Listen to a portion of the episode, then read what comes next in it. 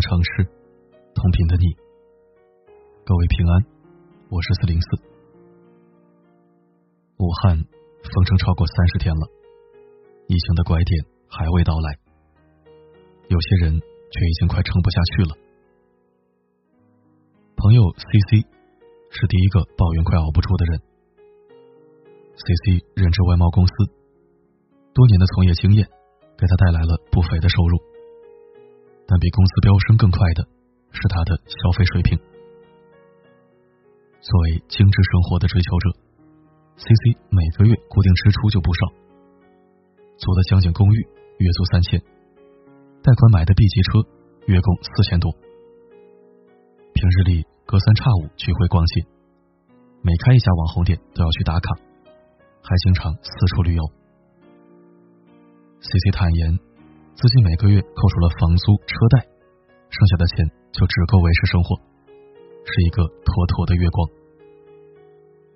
虽然是个月光，但 C C 很少焦虑，反而很享受这种生活，因为他认为取悦自己比存款重要多了。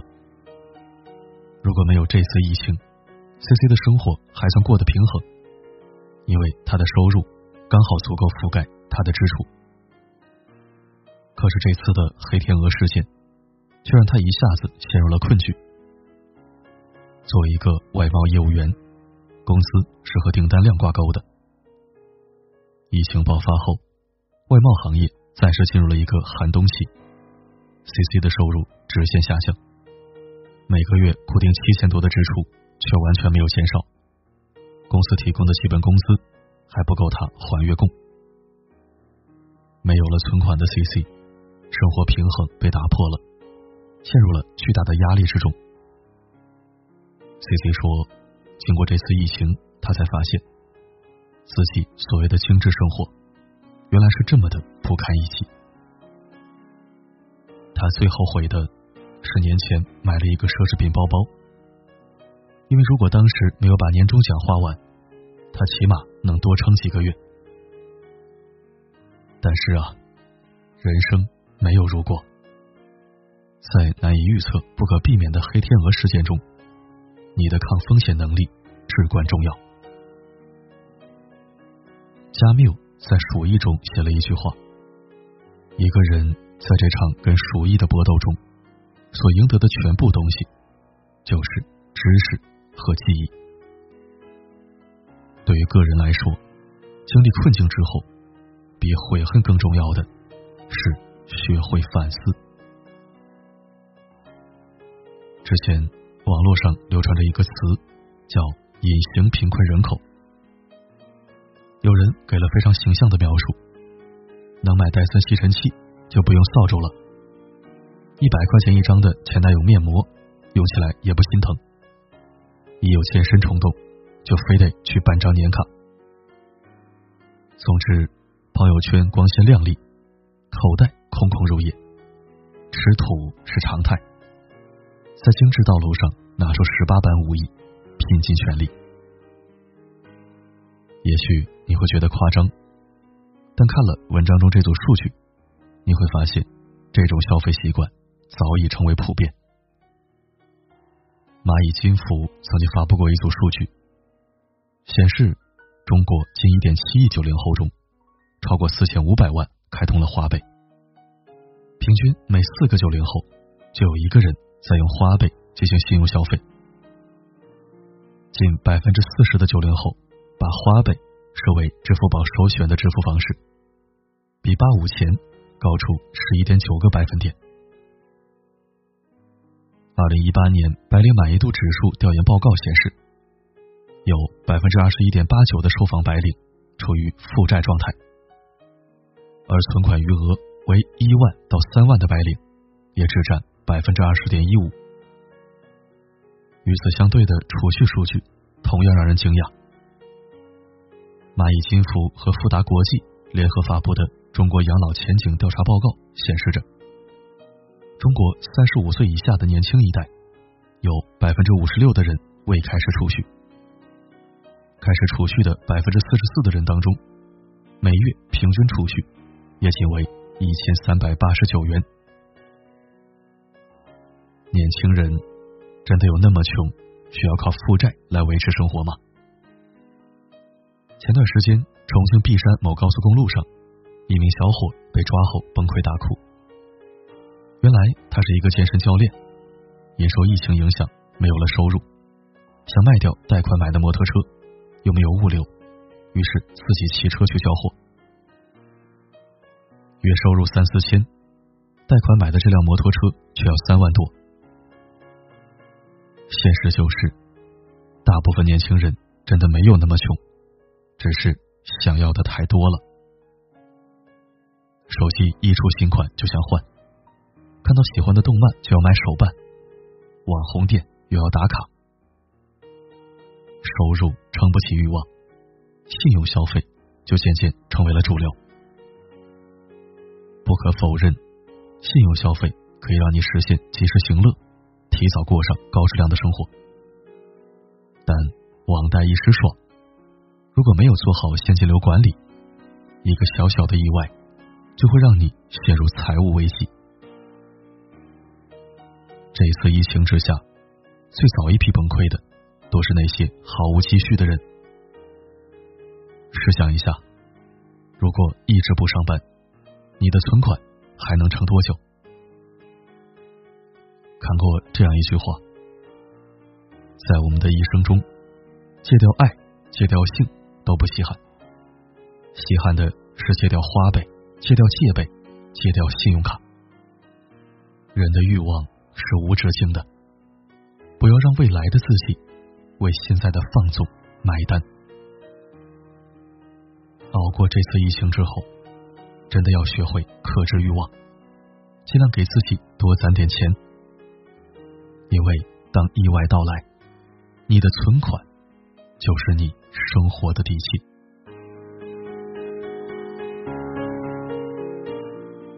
二零一八年有一条刷屏的新闻：河北唐山市地方政府把地方上的路桥收费站都取消了，此举却遭到收费站工作人员的反对。他们围出领导有一个说法。一位三十六岁的大姐说：“我今年三十六了，我的青春都交给收费站了。”现在啥也不会，也没人喜欢我，我也学不了什么东西了。三十六岁，除了收费啥也不会，脆弱性实在是高。虽然残忍，但未来这种事儿只会越来越多。很多看似稳定的工作环境，其实都充满脆弱性。比如说，二零零八年的金融危机。雷曼兄弟这样的百年银行，就因为资产配置过于单一而倒闭了。与此相反，产品配置更平衡的高盛，却在危机中大赚一笔。你看，同样是黑天鹅事件，并不是所有人、所有组织都产生损失。有些具备反脆弱结构的人或组织，还能够从危机中获取收益。黑天鹅事件不可避免，例如这次的瘟疫事件，家人生了重病，经济危机等等。对于个人来说，关键在于学会未雨绸缪，建立起自己的反脆弱结构，降低脆弱性。科幻大牛刘慈欣就是一个很好的例子。刘慈欣长期有两个选项，第一个选项。是在事业单位工作，虽然收入不高，但稳定。第二个选项是写作，短期收益低，长期却可能有巨大的收益。刘慈欣深知第二个选项成功的概率较低，即便自己已经发表了不少作品，小有名气，仍然同时保有第一个选项，使得自己可以从容写作，保障作品质量。直到成为明星作家后，收入较高，才去掉第一个选项，配置其他选项，稳定带有天花板的收入源，加上波动但上限很高的收入源。柳慈欣采取的这种方式，就是值得我们学习的一种反脆弱结构。比如，你可以在本职工作之余，挖掘一下自己能发展的副业，比如着手学习理财，增加自己的税后收入；比如做好 A B Z 计划，拥抱不确定性等等。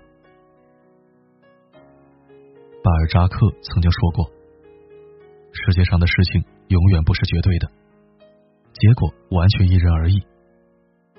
苦难对于人才是一块垫脚石。”对于能干的人是一笔财富，而对于弱者是一个万丈深渊。无论何时，只要提升自己的反脆弱性，才有可能化危机为机遇。最好的投资是投资自己。这本书中有这样一个故事：故事的主角在五岁的时候，全家从古巴移民到了美国。本来他在古巴的生活是富足而美好的，但是被迫逃到美国之后，他们的生活发生了翻天覆地的变化。母亲空有大学文凭，却只能在工厂里做裁缝。父亲原本是汽车公司的经营者，如今只能在流水线上给汽车喷漆。全家咬牙学习新语言，努力融入新的社会。最后拼尽全力，也只是刚好维持生计。到他高一那年，父母已经负担不起他的学费了。为了继续学习，他找到了一位认识雅芳公司的销售员，申请成为代理人。他开始在学校里推销雅芳的产品，学习很多销售知识，结果大获成功。这次经历。让他攒下了一笔钱，自己付清了学费。应对生活中的意外，最好的反击就是努力提升自己，用行动应对变化。看到一句话说：“时代的一粒尘，落在每个人头上，就是一座山。”深以为然。世界充满不确定性。长期停留在舒适区，放弃成长。当意外到来，你会毫无反手之力。只有不停成长，做一个终身学习者，你才能立于不败之地。相信你我都能在下一场风雪来临前，尽可能的做好准备，拥有足以抵抗风险的。超强能力。等一下，可以不是在北京，也可以不是在从前，但是不可以缺少的是你必须得在我身边。我们的心可以将这哈气在窗户上记录，为你定制的专属，让你难忘，让你记住。他们在应付，做到让他们都羡慕。感谢收听。最近听见很多人说，自己的公司虽然没有倒闭，但是薪水降得厉害。那你所在的工作单位降薪了吗？我希望我的读者和听众都顺顺利利的，挺过疫情，平稳着陆。成年人的世界没有容易二字，愿我们都能活得随心，活得顺意，不求过成诗，但求不折腾。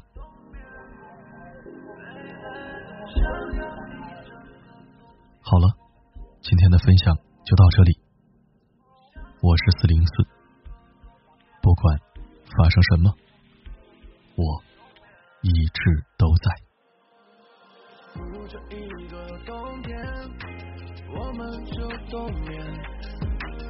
外面的温度超低，我们更热烈。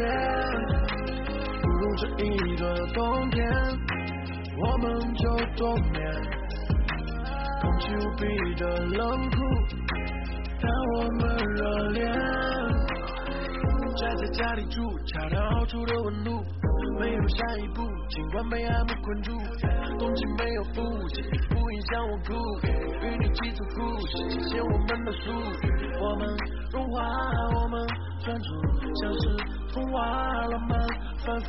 时间很充裕，别在意那冷空气。在我私人公寓，留下你的痕迹。我们相互取暖，时间没冻结，蜷缩在属于我们私密的空间。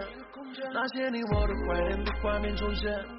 当我们灵魂漂泊太久重叠，你冰雪送人，但本来自西伯利亚。我被解锁，你就是我唯一的密码。我想我会告诉你我所有的计划。当我的那单曲重复告诉我去哪，不如这一个冬天，我们就冬眠。外面的温度超低，我们更热烈。这一个冬天，我们就冬眠。空气无比的冷酷，但我们热恋。最近天气有点降温，把我写歌的灵感给冻住。想要感受你的体温。相信相信我不会让你察觉到一丝孤独。你是我所有灵感的来源地。从今天起了风，只专属于我和你。可是想要描述你，却找不到诗句。如此美丽动人心弦的旋律。哎，想要冬天暖暖家里住。想要把自己当真的礼物，马上要过圣诞，把灯光调的更暗，在睡觉之前轻轻对你说声，想和你一起度过这个在北京的冬天。哦，等一下。可以不是在北京，也可以不是在从前，但是不可以缺少的是你必须得在我身边。我们的心，我已将这哈气在窗户上记录，为你定制的专属，让你难忘，让你记住。他们在应付，做到让他们都羡慕。不如这一个冬天，我们就冬眠。外面的温度超低，我们更热烈。如这一个冬天我们就冬眠。空气无比的冷酷但我们热恋。